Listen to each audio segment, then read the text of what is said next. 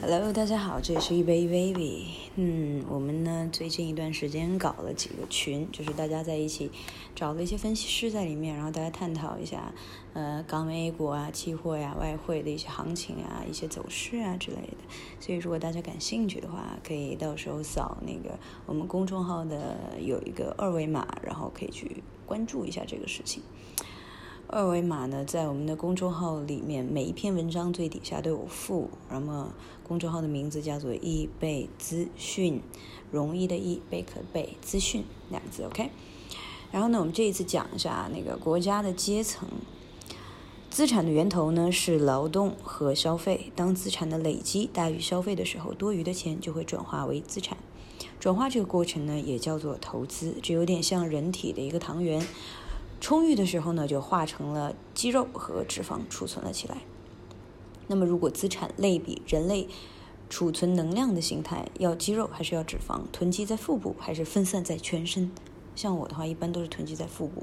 呃，这就出现了一个高低优劣、流动性、保值增值等一系列的问题。现金呢，从来都不是资产的最佳的形态。虽然它流动性非常的好，但是在保值增值的角度来说，表现是最差的。那么全球主力货币拿出来晒一晒，结论都是钱，而且呢，总是更毛了。那么二十元的纸币，去年二十，今年就是十八，然后每年它都在一点一点的帮你慢慢贬值。所以资产呢，还有地域和国别的之分，最好放在有营养、有发展、安全的地方，慢慢的养。那这样躺着躺着呢？呃，躺都能躺赢盐碱地，对吧？呃，反之亦然。那么在不安全的地区和国家，那一顿操作猛如虎，最后还是减值。那么放在什么样的国家？国家也是分层级的。分层呢，就在资金、投资、资产。毫无疑问，在二次大战之后，美国成为了这个世界上最核心的一个国家，它吸引了全世界的富人，资本将资产配置到了美国。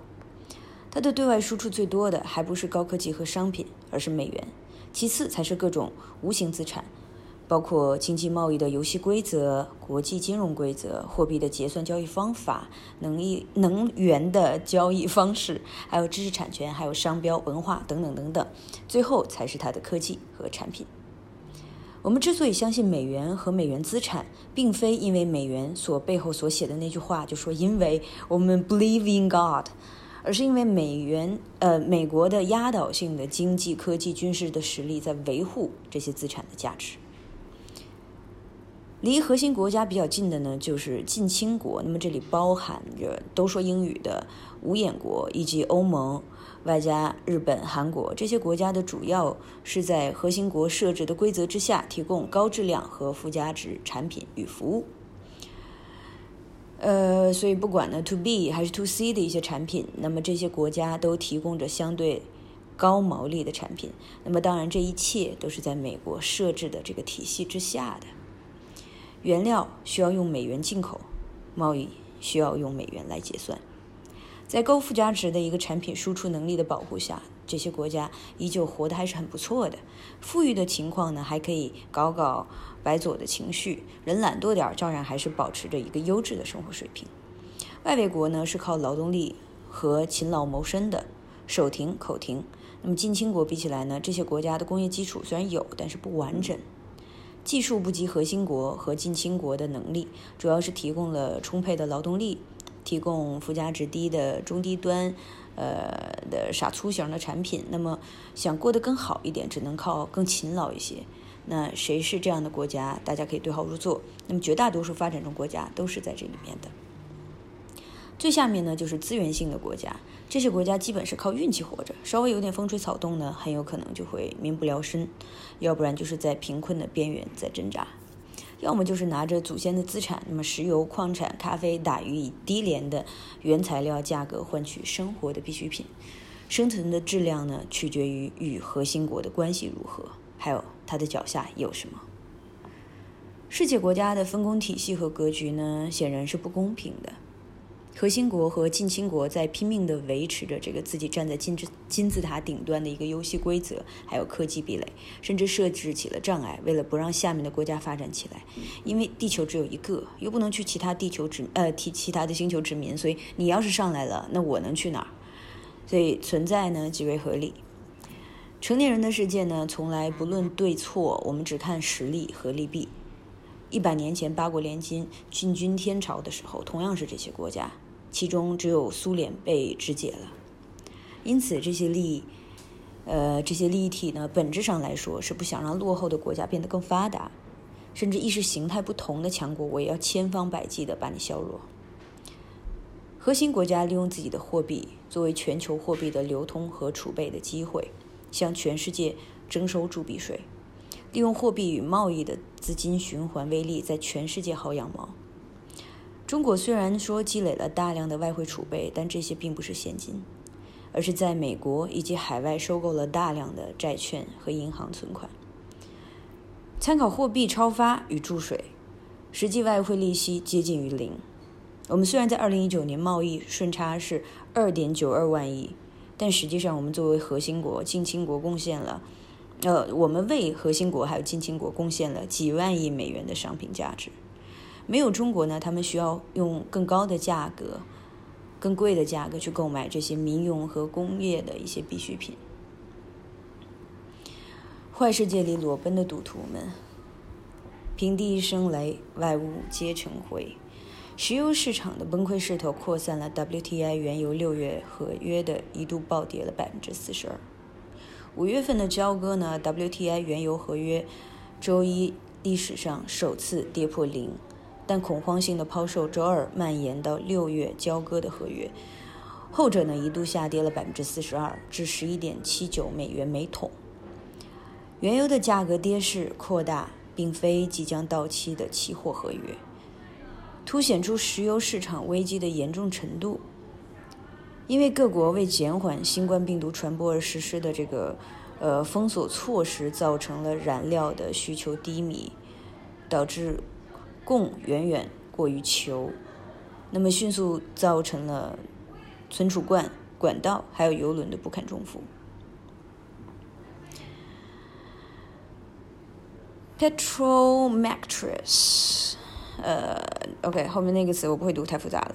他的董事呢，Oliver Jacob 表示，虽然在负原油价应会转瞬即逝，但是因为五月份交割的 WTI 的原油期货周二到期，其造成的一个心理影响将会持续。美国和国际原油的基准呢，在六月份合约暴跌，表示未来一段时间原油生产商仍然会受到一个沉重的打击。OK，好吧，我们来简单科普一下。最近势头好紧嘅，WTI 到底是一个怎么样的存在？WTI 呢，即是 Western Texas Intermediate Crude Oil，美国德克萨斯轻质中间基原油，是北美地区较为通用的一类原油。由于美国在全球的军事以及经济能力，那么 WTI 原油已经成为了全球原油定价的一个基准。而为统一国内原油定价的体系，美国以 NYMEX，也就是纽约商业交易所上市的 WTI 原油合约为定价基准。原油呢，连同美元以及粮食，是美国影响和控制着全球经济以及金融市场的三大主要手段。国际上影响较大的基准原油呢，还有欧洲的 Britain 原油。